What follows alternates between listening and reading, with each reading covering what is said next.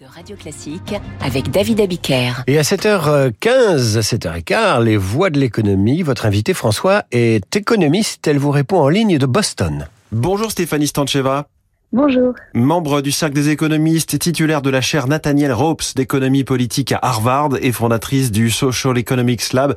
Bienvenue sur euh, Radio Classique. Alors, on va explorer l'un de vos concepts phares, c'est le fait que les gens considèrent soit que le monde est à somme nulle, soit que le monde est à somme positive. Est-ce que vous pouvez nous en dire un peu plus? Oui, absolument. Ce qu'on voit, c'est que c'est une mentalité vraiment cruciale pour comment on voit le monde, pour comment on pense les politiques publiques. Donc, qu'est-ce que c'est d'avoir la perception du monde euh, à somme nulle? C'est cette croyance que si une personne ou un groupe de personnes gagne, c'est absolument le cas que quelqu'un d'autre doit perdre. Donc, par exemple, est-ce que vous croyez que si les immigrants gagnent, est-ce que ça veut dire que les non-immigrants perdent? Ou si les personnes plus riches gagnent, est-ce que les personnes plus pauvres perdent? Et dans une nouvelle étude qu'on a faite, on mesure euh, ce type de croyance dans les personnes dans plusieurs pays. Et on voit qu'il y a vraiment une très forte variabilité. Donc, par exemple, c'est pas une croyance qui est plus répandue euh, à gauche ou à droite du spectre politique. Au contraire, c'est assez euh, équitablement réparti. Mais c'est très différent, par exemple, selon les générations. Donc, les générations plus âgées, dans beaucoup de pays, dont la France, euh, ont beaucoup moins tendance à voir le monde à somme nulle, alors que les plus jeunes ont vraiment une grande tendance à voir le monde comme ça. Et donc, on peut se demander qu'est-ce qui explique cette différence. Mmh. Et on voit que les, générations les plus jeunes ont en fait grandi dans un, dans un milieu économique beaucoup plus difficile. Euh, c'est souvent le cas que la croissance est plus, est plus euh, basse dans les pays, les pays riches comme la France, les États-Unis, l'Allemagne, pour les générations plus jeunes que pour les générations plus âgées. Euh, pareillement, la mobilité économique, la mobilité sociale est moins élevée. Et donc, on voit que c'est vraiment cet environnement économique dans lequel les gens ont grandi qui influence cette perception du monde et peut rendre quelqu'un plus croyant en cette mentalité du monde à somme zéro que d'autres.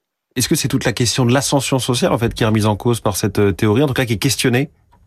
Ce qu'on voit, c'est l'ascension sociale, c'est vraiment quelque chose de, de critique. Au moins, euh, avoir cette possibilité d'ascension sociale, c'est quelque chose qui est vraiment vraiment important pour avoir euh, une vision optimiste du monde, une vision du monde à, à, à somme positive, euh, que c'est possible que tout le monde réussisse, que que tout le monde fasse mieux, euh, et que c'est pas forcément le cas qu'il doit y avoir des perdants.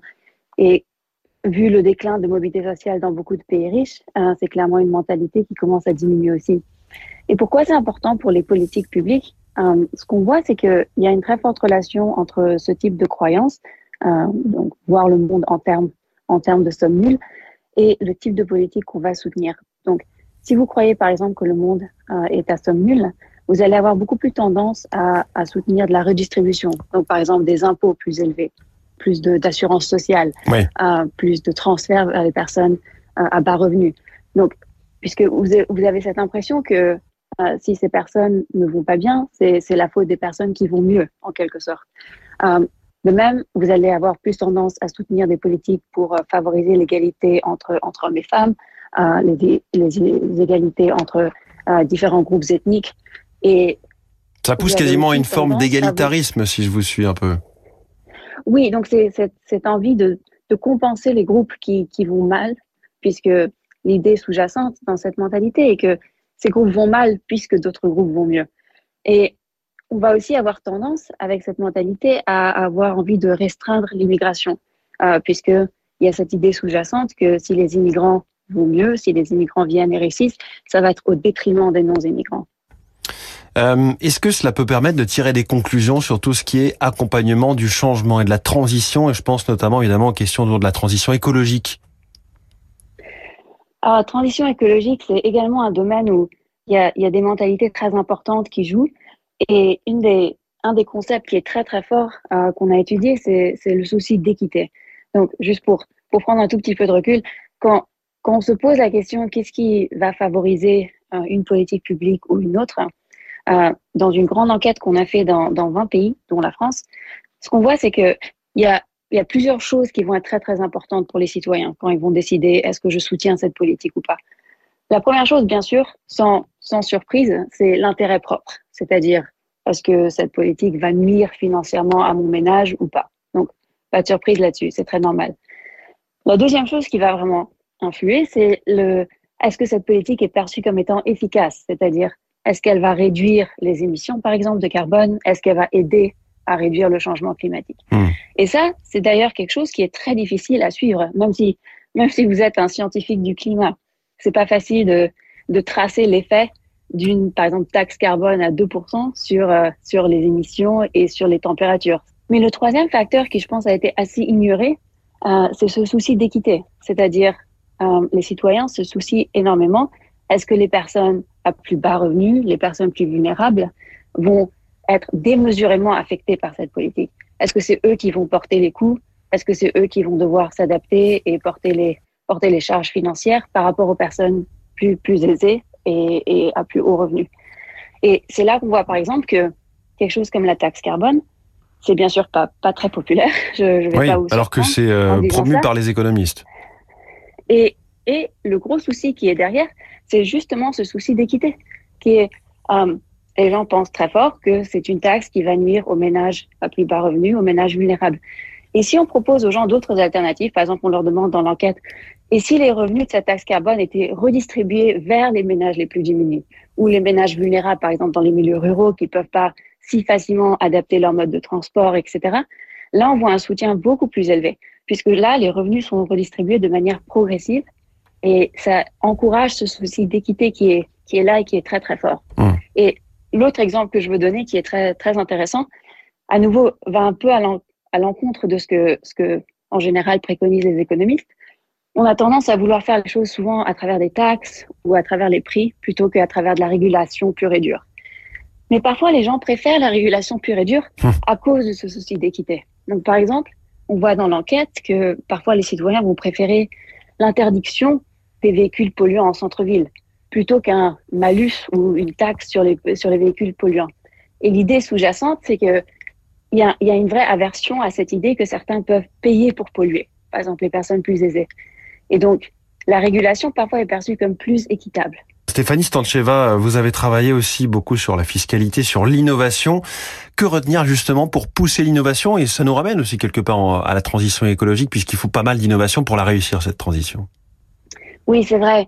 Et fiscalité et innovation ont vraiment une, vraie interaction euh, entre elles. Donc, euh, on a fait une, très grande étude euh, à travers plusieurs pays, mais, mais surtout sur les États-Unis. On peut regarder de façon historique là où s'est produite l'innovation dans différents États, par exemple aux États-Unis, et, et corréler ça avec la fiscalité qui était en place, soit sur les individus, soit sur les entreprises. Et comme ça varie au niveau des États aux États-Unis, on peut vraiment estimer quel effet a, ont, par exemple, euh, l'impôt sur le revenu ou l'impôt sur les sociétés sur l'innovation. Et on voit qu'il y a un effet, qu'il y a un effet qui est assez important euh, sur, sur le, le long du XXe siècle et jusqu'à aujourd'hui euh, de l'impôt sur le revenu ou de l'impôt sur les sociétés sur l'innovation. Donc clairement, c'est quelque chose à prendre en compte quand on, quand on décide de la fiscalité. Oui.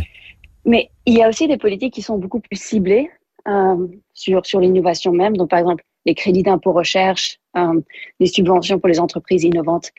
Et là-dessus, ce qu'on voit, c'est que dans, le, dans beaucoup de pays en ce moment, ces politiques ne sont pas assez différenciées. C'est-à-dire, elles sont, elles sont trop uniformes pour, euh, pour différents types d'entreprises. On dit régulièrement que le crédit que- impôt recherche en France n'est pas assez ciblé. Oui, effectivement. Et, et c'est le cas dans d'autres pays aussi où ce sort d'incitation à la recherche sont en fait assez, assez uniformes, assez brutes en quelque sorte. Alors qu'une différenciation euh, assez simple déjà par jeunes entreprises, vieilles entreprises, euh, où les jeunes entreprises ont souvent une tendance à être plus, euh, plus innovantes et également manquer de fonds. Donc elles ont le plus besoin de ces fonds. Les plus petites entreprises par rapport aux plus grandes entreprises, à nouveau, elles manquent souvent de fonds, mais la recherche montre qu'elles sont en fait assez assez innovantes par rapport aux grandes entreprises, et également une sorte de euh, euh, une sorte de paye pour la performance, c'est-à-dire les entreprises qui ont montré qu'elles peuvent produire des innovations. Il peut y avoir une incitation qui est qui est là dans les crédits d'impôt recherche ou dans les subventions, qui en fait récompense les entreprises qui ont réussi à produire de meilleures innovations dans le passé. C'est quelque chose qu'on fait très souvent dans le, dans le marché, sur le marché du travail pour les personnes, mais en quelque sorte, on ne le fait pas assez pour les entreprises. C'est passionnant tous ces travaux évidemment qu'on peut retrouver notamment sur sur votre site Stéphanie Stancheva. Un mot à propos de, la disparition de l'économiste Philippe Martin qui est mort euh, ce week-end à 57 ans. Vous dites que c'était un mentor pour vous. Quelle trace laissera-t-il selon vous? Philippe était vraiment un, économiste incroyable, quelqu'un qui a tellement encouragé de, des jeunes générations d'économistes. Euh, c'est lui qui m'a recruté au Conseil d'analyse économique. Et euh, c'était également une personne merveilleuse qui était extrêmement gentille, extrêmement attentionnée envers tout le monde. Et c'est quelqu'un qui va énormément me manquer. Stéphanie Stancheva, merci beaucoup. Je rappelle que vous nous répondiez euh, en ligne euh, de Boston. Vous êtes enseignante puisque vous êtes euh, titulaire de la chaîne Nathaniel Ropes d'économie politique à Harvard. Merci beaucoup et très bonne journée. Merci à vous. Et merci à vous François Geffrier. À demain 6h pour la matinale de l'économie. Dans trois minutes, David Doucan nous raconte les coulisses d'une crise politique qui va laisser des traces radio classiques 7h25.